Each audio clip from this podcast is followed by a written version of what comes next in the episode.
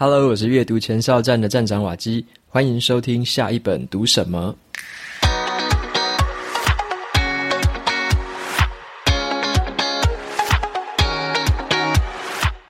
今天我要跟大家分享的这本书，它的书名叫做《推力》，推动的推，力量的力。这本书想要告诉我们说，每个人都可以影响别人，也可以改善决策，做自己人生的选择设计师。这本书呢，它是从行为经济学的角度出发来写的。那你不要怕说这个专有名词听起来很可怕哦。我觉得这本书读起来很诙谐、很有趣，而且很好懂，所以我蛮推荐这本书给大家的。那最近呢、这本书也推出了增订版，出版社也提供了两本的抽奖证书。有兴趣参加的朋友，可以到节目资讯栏点到部落格里面，拉到文章最底下，就可以参加这次的抽奖。那么本集节目是由瓦基自己赞助播出。好，我要先感谢一下大家，总共有四千多名的学员支持了瓦基的画书入微输出线上课程。那一年过去了，各种的笔记方法、阅读方法也随着时间在日新月异。你还想要学到更多的新技巧吗？为了庆祝这个线上课程满周年，我会推出一个加值不加价的直播讲座，已经购买课程的同学可以免费收看。那么在优惠期间购买的新同学也可以一起收看。这次的加值内容总共有五场直播讲座，我会提供各种类型书籍的阅读方法，而且啊，深入探讨这个卡片和笔记法该怎么样实际应用。相信这些新的方法和技巧可以带给你更多的收获。同时呢，我也会特别针对学员的提问进行一些回答，像是有这么多的笔记方法。要一口气全部都用上呢，还是要依照不同的情况使用不同的方法呢？还有啊，如果是很贪心的记录了太多重点，该怎么样整理跟取舍会比较好呢？这些啊，都是学员们曾经提过的好问题，我都会在这一次的直播讲座当中完整的回答。学员们也可以在留言区跟我直接互动。课程在一月三十一号之前限时特价。两千四百元结账，再输入折扣码就可以再省一百元。到了明年的一月之后，就会调涨回原价二九九九元。所以呢，有兴趣的朋友欢迎把握这次的优惠，前往节目资讯栏参考看看喽。接下来，我们就回到今天这本书的分享。推力。首先呢，我们现在想想看哦，我们平常生活很忙碌，然后时间很少。可是呢，我们要做的选择真的好多哦。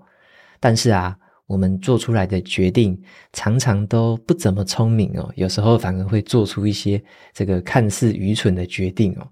那我们如果懂得善用“推力”这两个字的话，结果呢会大不相同。像是以学校的营养午餐来说，如果是把健康的食物放在容易看见、方便拿取的位置。这个学生他们在挑选健康食物的比例就会大幅的增加，那这种很微小的改变却会造成很大的影响。好，这个就是《推力》这本书所要来跟我们说明的一些事情。那这个《推力》这本书呢，总共有两位作者，都是声誉非常显赫的这个经济学家。第一位是诺贝尔经济学奖得主理查·塞勒。那第二位呢，是行为经济学家凯斯桑斯坦，好，他们两位都非常的著名。那我之前也都曾经读过他们两位的著作。他们在这本书里面介绍的这个推力，英文叫做 nudge，nudge 的意思就是你轻轻的推别人一下，就好像你碰别人的肩膀，好，轻轻的推他一下这样子。那这个观念它在经济学上指的是什么呢？指的就是说。在不会妨碍人民自由选择的前提之下，鼓励或者是诱导人民去做出决策，引导人民选择对他们自己最好的选项。那么，这两位作者他们为什么会提出推力这样的一个观念呢？他们透过行为经济学的一些观察，他们指出一件事情：人们在日常生活当中做出来的各种决策。都会受到环境还有其他人的影响，但是啊，我们人类在天性上面是有一些缺陷的，好像是一些认知偏误，或者说我们做决策的时候不够深思熟虑，有时候呢，反而会做出不理想的选择。在这本书里面呢，他就探讨了很多不同的主题，像是个人理财，或者是退休储蓄，还有你去借这个贷款买车买房，还有你在做医疗的保健跟器官的捐赠，这些议题呢，在书里面都有探讨。作者他就试着让我们去理解推力的影响，帮我们自己、家人还有社会做出更好的决定。那么，另外我也提一下，就是说这本书啊，它的第一个版本是在二零零八年的时候上市，当时引起了很热烈的讨论。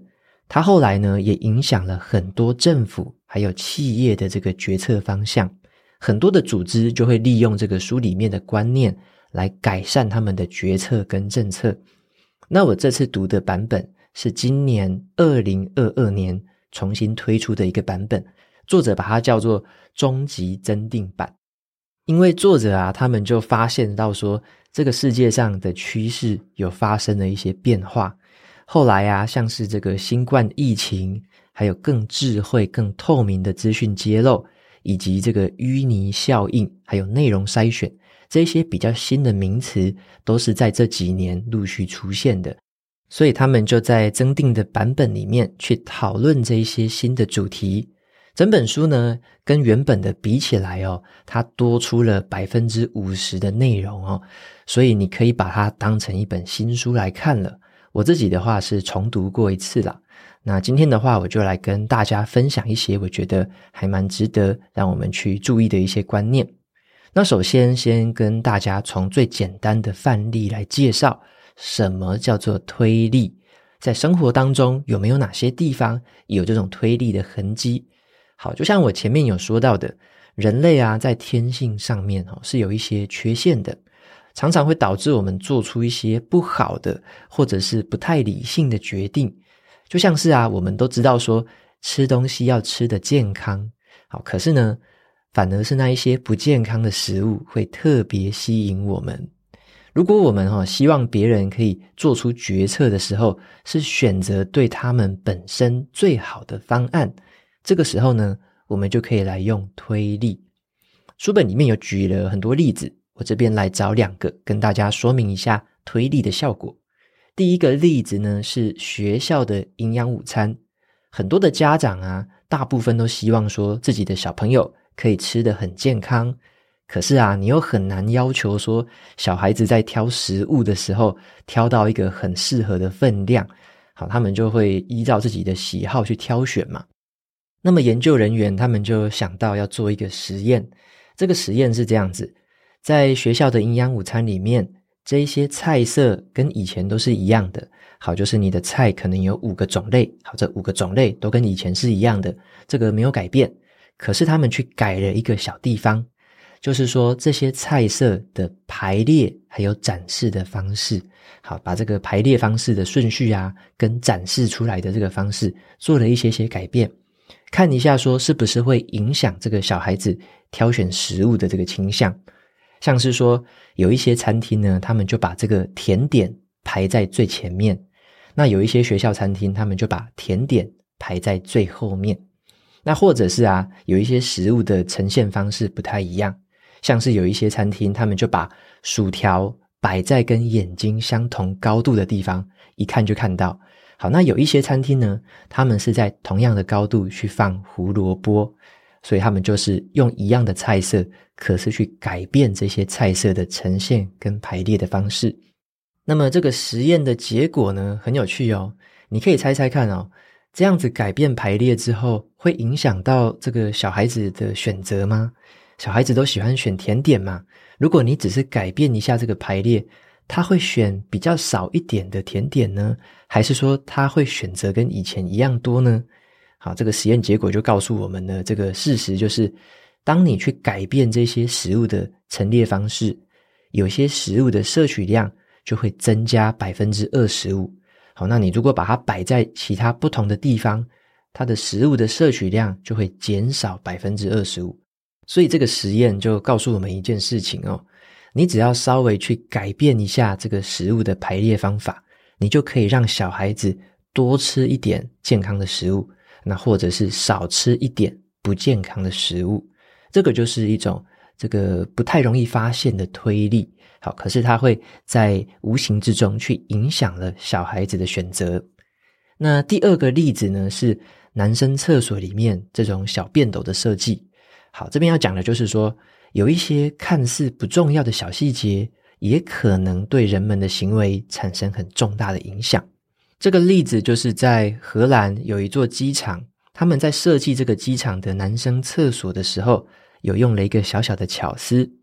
这个设计者呢，他在每一个小便池里面刻意去放了一只这个黑色的苍蝇啊，应该不是说放啦，是说他去刻了一只黑色的苍蝇啊，它就是一个假的。但是呢，你会看到说你在尿尿的时候，你会看到小便池的这个正中央有一只黑色苍蝇在那边。那在以前呢，其实很多男生他们在小便的时候就不太会注意说要瞄准嘛，所以常常搞得这个小便斗旁边这个一团糟，溅得到处都是，整个厕所就臭气冲天。可是啊，当他们看到这一个目标的时候，自然就会变得专注，然后瞄准率就会提高许多。那很有趣的就是说，想出这个点子的人呢，他刚好哈就是一位经济学家。啊，他就觉得说，这个人家平常在尿尿的时候就乱尿一通嘛，那我如果放一个东西，让大家觉得那边有一个东西可以瞄准的话，这样的成效如何？结果呢，这个荷兰的机场，他们就用这个方式去把这个小便斗都改造成有一只黑色苍蝇在里面。那么最后发现了一件很有趣的事情，这些尿尿到处乱溅的这个情形呢，减少了八成。大部分的人呢，只要看到这个小这个小苍蝇，就会想要瞄准，好，所以说这个也是一个推力的一个小小的范例。你只要加了一点点的巧思，多了一个小元素在里面，竟然就会对人的行为产生这么大的影响。那么再来呢，来跟大家要分享的是第二个重点，就是身份认同的力量。好，身份认同的力量，一个人呢，对自己的身份认同，或者说他对自己的了解的程度。对他的行为是有很大的影响的，像是在这本书里面呢，有提一些事情哦。当我们知道说跟我们一样的人在做什么的时候，我们就会想要做跟他相同的事情，因为呢，我们不想要被别人认为是异类。那书里面就举了一个很有意思的例子，我来跟大家分享一下。在美国的德州，他们曾经呢，面对一个很讨厌的问题。就是他们德州的民众都会在公路上面乱丢垃圾，丢了一大堆的垃圾。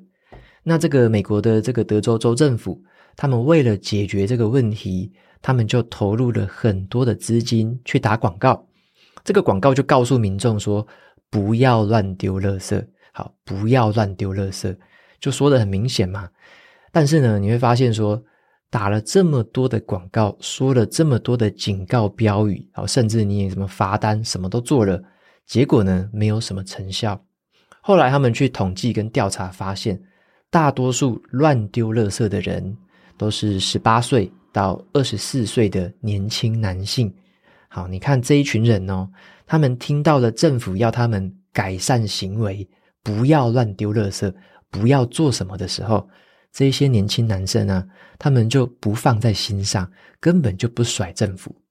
那么后来呢，为了要打动这一些年轻族群，政府的官员就突发奇想，好，他们就找来了一群很受欢迎的美式足球队的队员，每个都非常的高大威武，然后找这些队员去拍摄一个全新的电视广告。在这个广告当中呢，这些美式足球员呢，他们就捡起那些路边的垃圾，然后在镜头前面，他们就徒手把那一些啤酒罐压扁，然后就充满霸气的对镜头这么说：“他说，德州不是让你来乱的，好，德州不是让你来乱的。”然后呢，这个政府他们就把这个标语印在很多的贴纸，还有那些衣服跟咖啡杯跟很多的周边商品上面。那在这一些周边商品的这个设计，配色呢就刻意的去选择美国国旗还有德州州旗的颜色。好，那就让这个人们去看这个广告，然后看到这些周边的商品都有这样的一个标语：德州不是让你来乱的。那么很有趣的就是，在后来呢，实施这个政策之后的第一年，垃圾量就减少了三成。在一直执行这个政策六年之后，在路边的这个可见垃圾量减少了七成。这么出色的一个成绩呢，它不是透过什么命令跟强迫，好叫你不要怎么样，不要怎么样，而是呢，他们用了充满创意的推力。好，这一系列的行动哦，它到底代表什么意思？讲的那一句话，德州不是让你来乱的，然后用那一些形象所塑造出来的一种感觉，就是让德州的人民感觉到一种身份认同，他们会知道说，乱丢垃圾就是一个不合群的行为，乱丢垃圾就是来乱的，而且呢，这件事情非常的不酷。好，所以说你说这些美式足球员都已经这么酷了，说不要来乱，然后把这些垃圾捡起来丢掉，那年轻的男性看到之后，当然就会有一种身份认同嘛。好，我也不要来乱，好，我希望说我可以成为一个奉公守法的好公民，跟这一些哥们一样酷。好，所以说这样子的一个方法，就是用身份认同来促进这样的一个推力。那么类似的策略呢，还有这个政府哦，他们在催缴那个缴税的款项的时候，他们也会用类似的手法。像是啊，英国的政府，他们之前也是在催缴这个纳税的时候，催得很辛苦啊。后来他们就在信里面加了这么一句话，这句话就是写说，英国有九成的人是按时纳税的。只有极少数的人还没有缴交，你就是其中之一。好，他们就多写了这句话在上面。那你会发现哦，写这一句话其实没有什么成本嘛，你只是多印了这一行字而已。可是呢，就让这个缴税的人数比以往多增加了百分之五。好，所以这个就是一点小小的这种推力的力量。那这种推力就有点像是同侪压力。当你知道说身边大部分的人是怎么做的时候，我们就会感觉到一种，如果自己不这么做的话，好像怪怪的，好，就会感觉到这种压力。所以说，这个身份认同跟这种同侪压力是可以扮演一种推力的角色的。那么，在最后一个来跟大家分享的是关于器官捐赠。好，器官捐赠在这本书的第一个版本有一个章节就引起了很大的争议。那这个章节就是器官捐赠。用常理来判断的话，器官捐赠是可以拯救很多患者的生命嘛？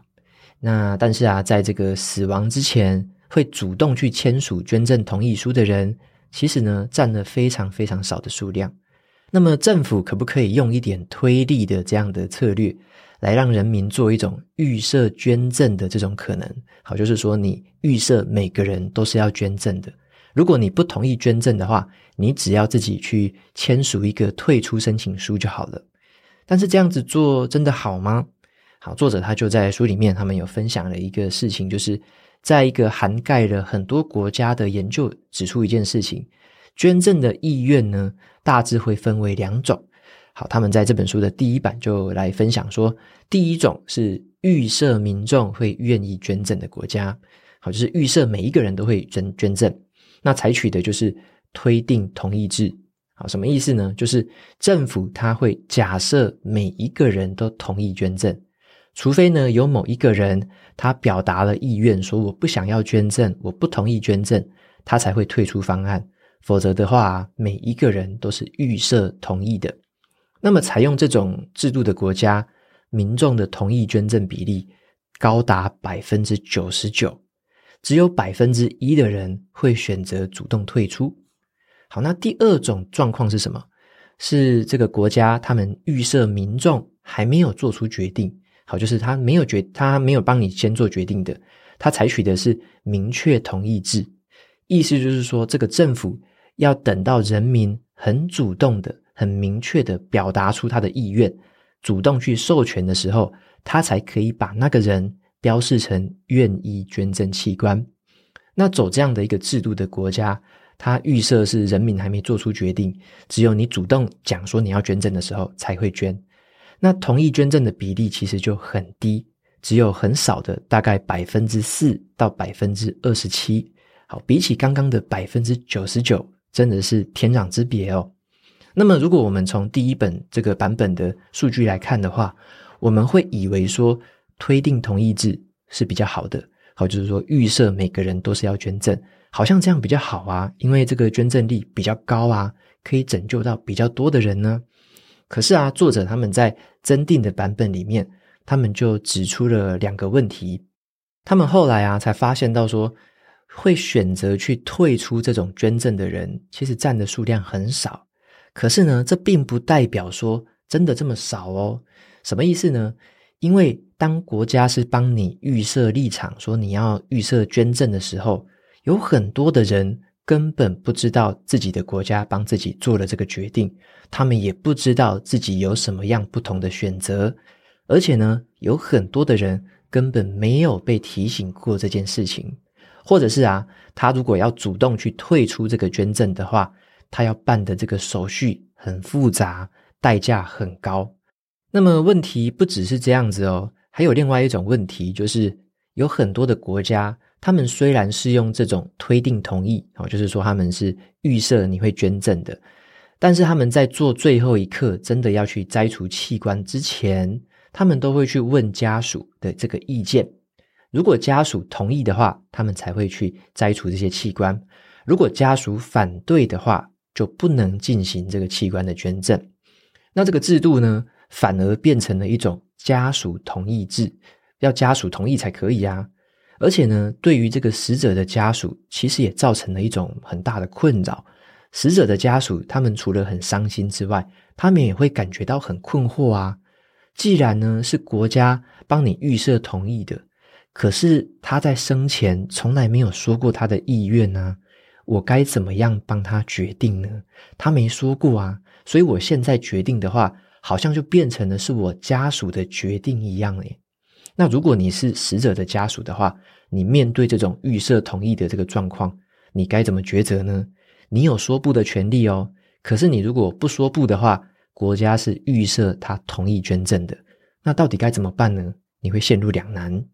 那在最终增订版当中，作者他们就提出了近年以来呢，有演变出另外一种方式，叫做提示选择制。好，提示选择制。这种做法呢，是用比较轻推的方式，好，就是比前面说的那种推力还要再更轻一点。因为前面那种是先帮你预设立场的嘛，那这个方式是比较轻推的。怎么做呢？它主要就是说，像在美国，他们会透过这个网络的这个申请，去减少登记的阻力。好，减少阻力的意思就是说，你可以上网到这个捐赠器官的页面，花几分钟的时间点一点。你就可以把你的这个捐赠意愿表明出来，这个国家就会有一个记录，知道说你是愿不愿意捐赠的。那另外一种做法呢，就是把这个捐赠的意愿这件事情融入一些流程当中，像是啊，在美国他们重新换发驾照的时候，他们就会在换发驾照的流程当中得到一个提示，这个提示就会告诉他们，就会问他一个问题说。你是不是要捐赠器官？好，那就是在这个流程当中问这样一个提示型的问题，让他们来做出选择。那这个时候呢，因为人的注意力是在换发驾照嘛，他们就会同时的注意一下这个提示的讯息，然后做出一个他们自己要做出来的选择。所以这个方式看起来就会更适合一点点。因为呢，它会在一些固定的标准的流程上面去提醒你要做这个选择，而且呢，它也会减少这个你做选择的阻力，好让你做选择的时候不会这么麻烦。那这样子一来，也会减少那种家属他之后所遭遇到的那种困扰。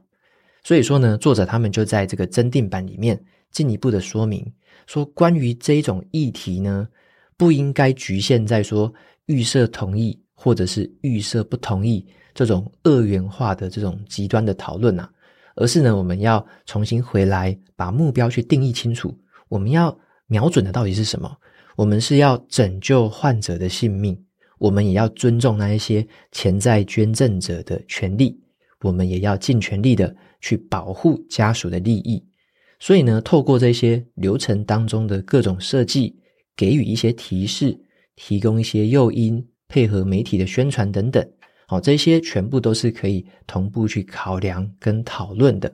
好，它不只是一个简单的什么预设值的问题，而是整个体制跟流程上都要通盘的去配套去处理，还有讨论的。所以呢，这边来做一个总结哦，就是我觉得这本书呢，是我曾经读过初版嘛。那后来我在读了最终增订版之后，我觉得是两种不同的阅读感觉哦。因为我可以读到的是作者他们和过去的自己在对话，那他们也和很多批评过这本书的人对话，而且呢，他们用不同的角度去解释那一些原本会被误会的东西。好，那就带给我一种书中有书的感觉。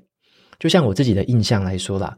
我很少读到作者会进行这种很大篇幅的增订版本，所以这一次的阅读体验，我觉得是一种耳目一新的感受。那此外啊，你也不用担心说这本书里面有提到很多经济学的术语，好像会很难懂。刚刚好相反哦，这本书呢，最让我印象深刻的就是他写作的风格很有趣，经常会有一些你读了哦之后会会心一笑的那种东西，像是啊，他们会说。餐桌上面的经济学家数量不要超过总人数的百分之二十五，好，否则的话我就会怎样怎样。反正呢，他们就有很多的自嘲啊，然后有很多的开玩笑，我就觉得很有趣。多的这一些轻松的口吻，让这本书哦读起来就很像在听朋友聊天一样，很轻松有趣，然后又可以让你学到一些东西。那附带一提啊，在增订版本当中，他们也引进了一个新的名词，叫做。淤泥，淤泥就是那种软软湿湿的泥土啦，指的就是说，在我们做选择过程当中，如果有阻力的话，这个阻力呢就会导致人们很难做出改变，很难做出选择，这个就会被称作淤泥。那淤泥呢就很像是反面的推力，阻止人们做出改变。那么作者其中之一的这个桑斯坦。他也根据这个观念写了另外一本新书，就叫做《淤泥效应》。他在谈的是怎么样解开制度的束缚，重新找回组织的执行力。那这个也是我下一本会感兴趣的书，在这边也同时分享给大家参考看看。以上呢就是今天分享的这本书《推力》，也推荐给大家。好，那最后的话来念一下 Apple Podcast 上面的评论。第一位听众，他的名字叫做。卡比兽与无脸男，他说金句，好，他说透过活出真实的自己来退出竞争，瓦基的解说还有旁征博引很有帮助。OK，非常谢谢卡比兽与无脸男的这个留言。那提到的这个透过活出真实的自己来退出竞争，好像是前阵子我在从零到一里面分享的一句话吧。好，那再来的话是。另外一位听众，他叫做 AHJO 二五，来自马来西亚的听众哦。他说：“感谢遇见，身边的人呢不爱读书，而导致自己也很不好意思在别人面前读书。那么独处的时间呢很少，所以常常造成阅读很慢、很零散。那自从来到这里，可以利用开车或者是午餐零碎的时间来学习。”从第一集开始，每一篇都听两遍来学习内容，每一篇的讲解都条理清晰，让我学到很多知识。真的谢谢瓦基认真讲解。OK，非常谢谢来自马来西亚的这位听众，那也很开心听到说你是透过听两次的方法，然后来很扎实的学习。那我也很开心听到这个方式对你有很实质的帮助。好，谢谢你的留言支持。那再来的话是第三位听众，好，他的名字是，呃，这个好像是好几个符号啦，分号、冒号，还有 n n 的号，很多很多符号。好，他留言的内容是：必须感谢瓦基，今年第一次接触到你的 podcast，主要是想要读书，但是没有时间。好，本来都有持续收听吴淡如的 podcast，那后来听到你的节目之后，一发不可收拾，每天通勤必听。还有几天呢？哦，忙到是没时间听，还会觉得什么事情都没有做一样。那你的节目呢，已经是我生活当中的一部分。我至少听了四个月的时间，你带给我的转变真的太多太多了。尤其是关于工作相关到点子啦、观念啦、写作技巧等等的，都是我非常需要的养分。好几集都是一听再听，尤其是最近的从零到一读书心得呢，也是听了好几次，太受用了。最大的改变竟然是从公司对我的肯定发现的，没有想到说有好几次提出的小小点子，好多都是听了你的节目之后的衍生运用，进而呢得到我们老板的赏识，获得了很不错的待遇。再次谢谢你愿意做这个节目，带给我们想要提升自己却不知道如何下手的好方法，真心感谢你的付出，希望你能持续分享，我也会继续支持你的。OK，非常谢谢这位听众朋友的留言。那我最开心听到的是，他有提到说，从他在工作上面的一个提出一些小点子，然后让公司、让老板注意到这个事情，我觉得是非常的振奋人心的啊。因为有时候就是一些比较小的观念，或者说有一些这个一念之间讲话方式的不同，你提提出来的看法的一个转念之间的不同。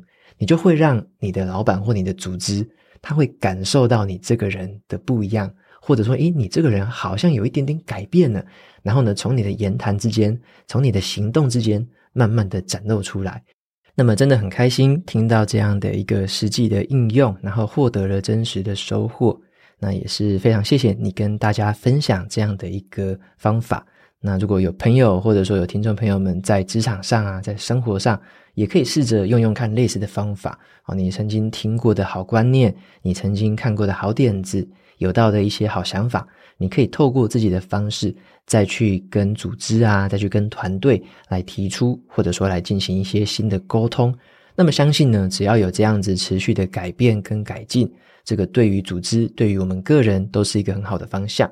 好，那也谢谢这三位听众朋友的留言，谢谢你们。OK，那今天的节目到这边就进入了尾声。如果你喜欢今天的内容，欢迎订阅下一本读什么，然后在 Apple Podcast 留下五星评论，推荐给其他的听众。你也可以用行动支持我，一次性或每个月赞助九十九元，帮助这个频道持续运作。如果你对于频道有任何的想法，或者是想要问我的问题，都欢迎在节目资讯栏里面的传送门连接。找到留言给我的方式，我每周呢也会在阅读前哨站部落格分享读书心得。喜欢看文字版本的朋友，可以去订阅免费的电子报。好的，下一本读什么？我们下次见喽，拜拜。